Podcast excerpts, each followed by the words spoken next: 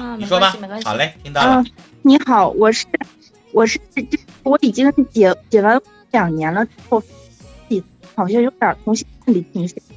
你特别卡，你先说说的话断断的稀碎稀碎的，重说一下来。一字一卡。对，重说一下。现在还可以吗？比刚才好点说吧。就是我感觉我有点从的倾向。啊？哎，你再换个位置，再换个位置。你们听明白了？没没有？我感觉，我感觉我有点，然后就完了就不知道了。最后再给你一次机会，再重说一句这句话。现在可以吗？可以了，可以了。这几个字儿可以，你接着说。感觉自己有点同性恋。感觉自己有点同性恋，但是还是很卡。啊，那你再往下说。因为现在我丈夫一碰我，我就讨厌他，有感觉很恶心。那你对女性有有想法吗？我愿意看小黄片儿，女性的。女的和女的的。对。那你有试过吗？没有。你想尝试吗？你有这种欲望吗？有。那你你觉得啊？你觉得你是在好奇，还是你真的觉得你可以越的那一步？第一种，我为什我为什么要这么说呢？你看，你说第一种实际上好奇，就是我最近在看一个小说，是因为那个，就是大家是不是在电视上或者手机上经常拿什么腾讯呐，呃，这个优酷啊，就看视频，对吧？我最近他他给我推荐了一个动画片，挺好看的，叫《魔道祖师》，然后每集三十多分钟，三十五分钟，然后我就看进去了，我觉得挺好看的。然后呢，就看的时候也他也没写这是什么类别，对吧？然后呢，我就拿到这个小说来看了，因为我真看进去了，他就出了四集。出完这四集之后，我就看进去了。然后我就搜这个小说的时候，那小说里边就就是有类别分类啊，第一个写的是玄幻修仙，第二个写的就是耽美小说。有的人可能不知道什么叫耽美小说，就是他刚才说的这种同性恋小说。但是我到现在为止啊，看了六十多章了，也没发现有什么耽美的情节。但我就想告诉大家，这种耽美小说，说实话，男的看的没那么多。什么样的人群是最多的呢？它就有一个标签儿，就是腐女人群。现在有一个专门的词儿，就叫腐女。我不知道齐宝知不知道？齐宝应该知道。吧。不知道，我告诉大家，就有一个人群，就叫腐女。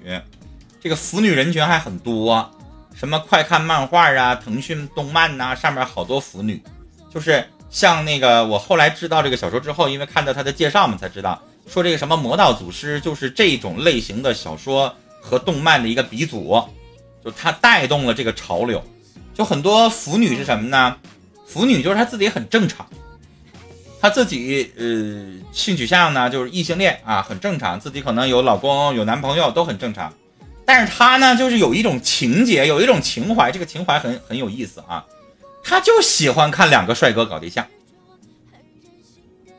就是喜欢那个胡歌跟那个叫什么来着那个男的，就是喜欢胡歌跟那个叫什么霍建华，对对对。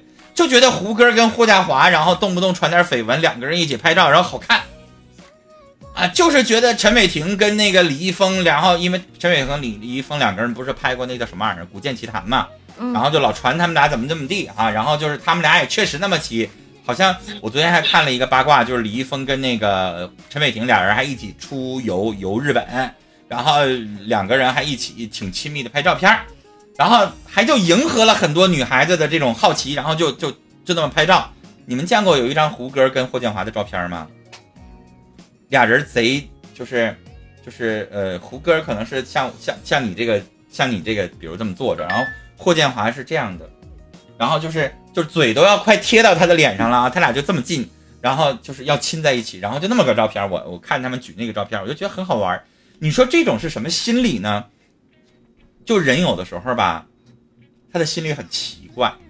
我有一个好朋友，他说他自己就是典型的腐女，他自己有老公有孩子。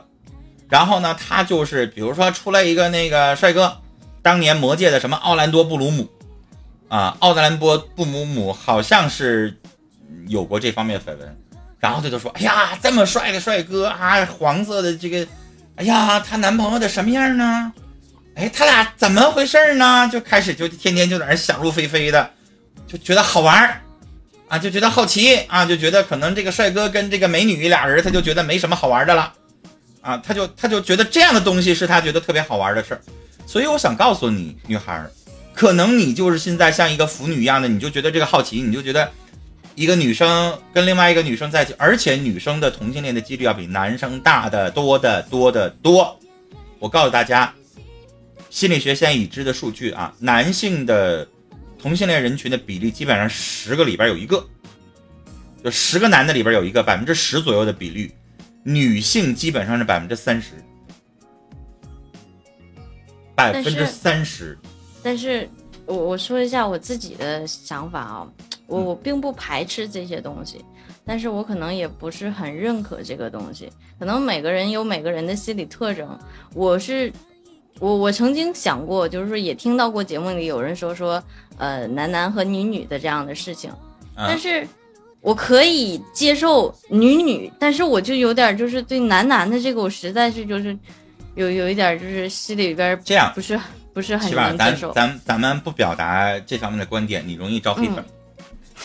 就是我就是一个太深的一个例子了。九八年的时候，我在节目当中表达过这个观点，然后那个时候还没有微博，反正我不知道怎么的就招到了。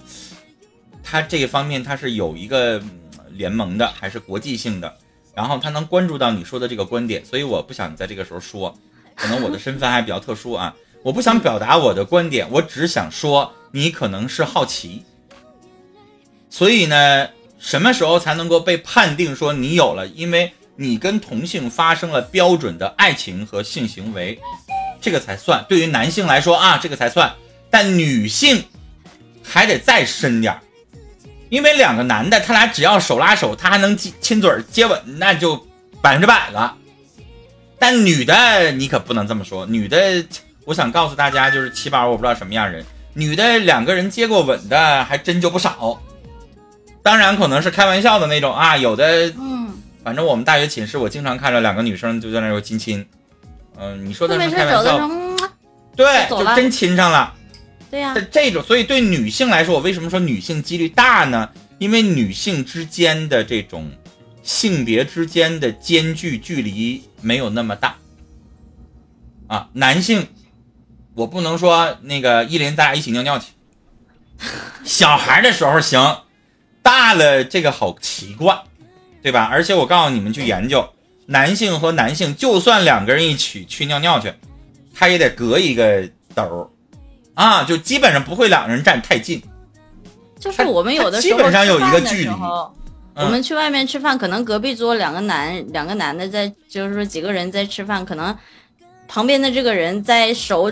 手扶在旁边的那一个人的那个男的腿上的时候，我们可能都会有一些想法，会想一下，是不是这样？但是有的时候这个不一定啊，有的时候可能有的小伙子们之间就直接搂着，啊，但是他搂的是胳膊，不是不是搂的是脖子没问题，但是他要搂腰，你就觉得不对劲儿了，对吧？他要摸屁股，那就更不对劲儿了。对，但是女性这些都可以做。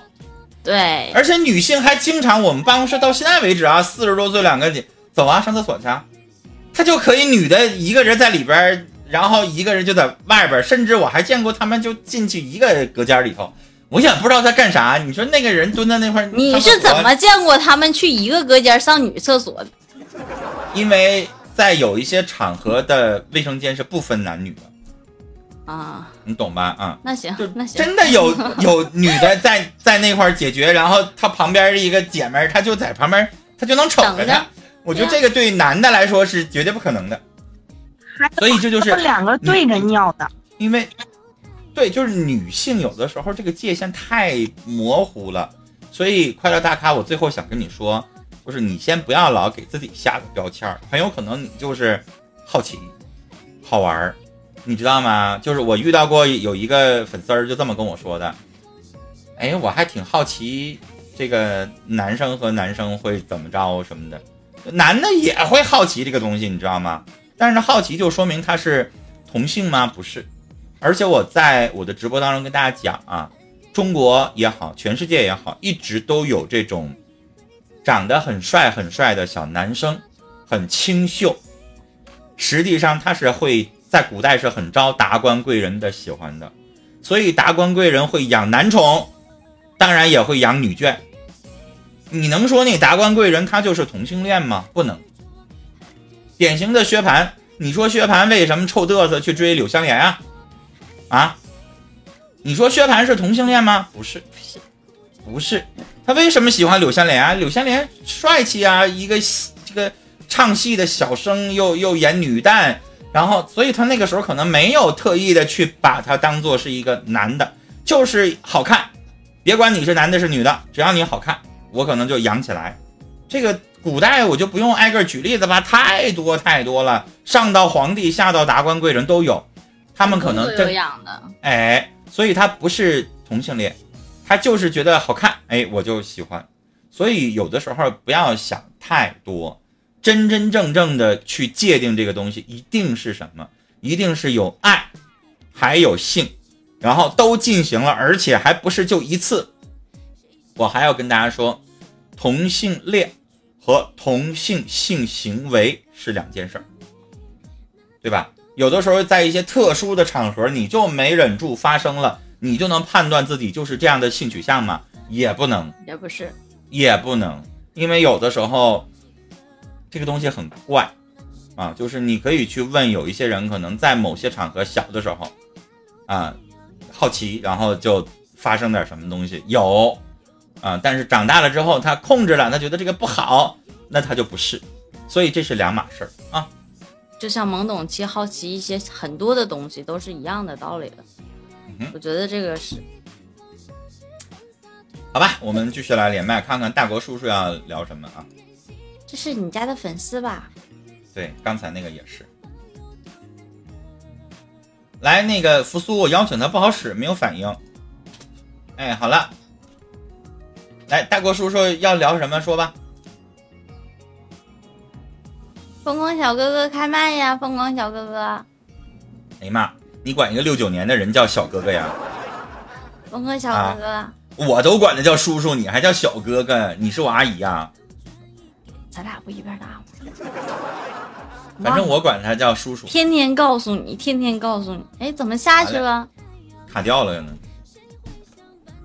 大家想连麦的话，可以点击公屏上有我们扶苏发送的这个连麦小链接啊，想要然后呃点一下就可以下跳到我们这边的呃导播试麦区，设好您的麦克就可以上来与我们语音连线了。我们再来看，你好，看看，你好，北国风光，来那个再点击一下发言，在这个上边点击发言。二点的位置有一个麦克风，点击一下，完了又下又跑，这回可没有机会了，给你两次机会了，最后都没成。嗯，欢迎。欢迎欧耶，欢迎栀子花心语。嗯，刚才我聊大家继续锁定在我们九六啊，然后我们继续来聊起来。嗯，刚才我聊这个话题，应该很多人都感兴趣啊，但是不能聊太透，因为它毕竟有点擦边儿。嗯，它跟性有关系，所以咱不能聊太透。但是这个东西可以很学术的讲，就是每个人都会有幻想，这个幻想呢可多可少，所以我是想说，有的人呢就忍住了。有的人可能就是起码有一天，可能你突然就觉得这个女孩子啊，我对她无法自拔，我就，你也会煎熬。你说，哎呀，我我不是这样的人，我怎么就对她就产生了一些超越了友谊的那种情绪呢？你们女生特别容易有，七宝，我遇到过好多，就是这个这个爱和友谊的越界的问题，因为男生，你快点出现吧，你知道吗？男生真的不会说，我现在跟依林是哥们儿。然后呢，说那个依林又跟九魂是哥们儿，然后九魂又跟那个惊风是哥们儿，惊风又跟什么那个别人是哥们儿，然后我就吃醋了，啊，我就说依林你怎么可以跟那个九魂是哥们儿呢？男的会吗？不可能。但是你们女孩子女孩子有女孩子经常这样，对对，经常这样。我以前有过这样的有过这样的经历，是觉得是是觉得我可能我们两个之前很好，然后突然来了一个人，你又对他。跟我的方式一样好，那可能我就会觉得你对我不好了，你对我在我这儿，在我这儿的视线可能是所有的重心都转移了，我就会有一些小小的心理纠结的这种感觉。女孩子很多都这样子，但是你知道且吧，你可能会说女孩小心眼儿，然后她有一种嫉妒的心，对吧？对但是这种嫉妒的心，如果到了一定的超越了一定的程度的时候，它实际上是爱。爱是什么？你怎么判定是爱上了对方？